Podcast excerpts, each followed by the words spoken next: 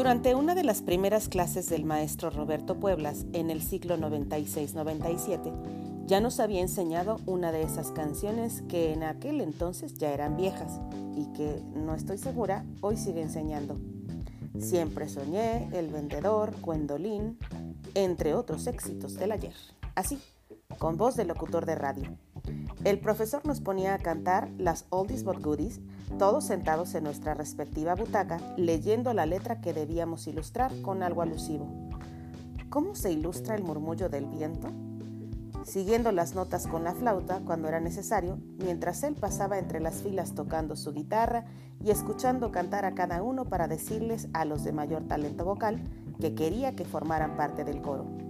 Si ya tenías conocimiento de algún instrumento o en lectura de partituras o eras fan de mocedades, tu pase era directo a los ensayos cada martes a las 2 de la tarde en el último salón del primer piso en el edificio junto a la puerta principal de la secundaria. O sea, que me tocó la suerte. Allí eran los ensayos hasta que se usó como cementerio de bancas. Alguna vez, la práctica fue en un salón del último piso y después nos dejaron de fijo en el audiovisual. En mis tiempos, tocaban las guitarras mi amigo Víctor, Juan Acuña, Edgar Pacheco y un César que no me acuerdo de su apellido. Jocelyn Proctor y Jonathan Campi, que un par de veces tocó un contrabajo que le doblaba la estatura y el peso. Lorena Fuentes y Fernando tocaban unas melódicas que de vez en cuando el profesor babeaba para enseñarles las notas. El resto de los integrantes éramos mujeres que habíamos decorado nuestras flautas Yamaha de 30 pesitos con estampitas fluorescentes que vendían en planillas en cualquier papelería, bien ridículas.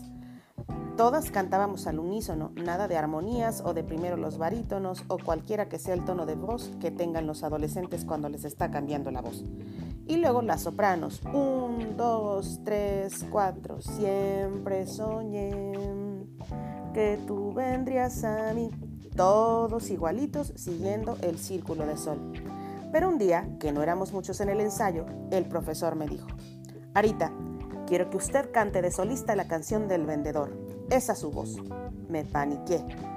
En la plaza vacía. Nunca, never antes before, había cantado solita para el mundo. Habíamos cantado la canción incontables veces y yo no recordaba la letra y veía fijamente mi ilustración alusiva a no se apagaba nunca su voz para inspirarme porque no me salía ni nota. Mis vecinos hoy ruegan que me pase lo mismo. Dice que pude, pero en volumen de La paz de un niño durmiendo, que se enoja el profesor porque no me oía nada y pasamos a otra canción. Mi lanzamiento al estrellato interpretando El vendedor lo dejamos para otra ocasión, que bendito Dios jamás sucedió.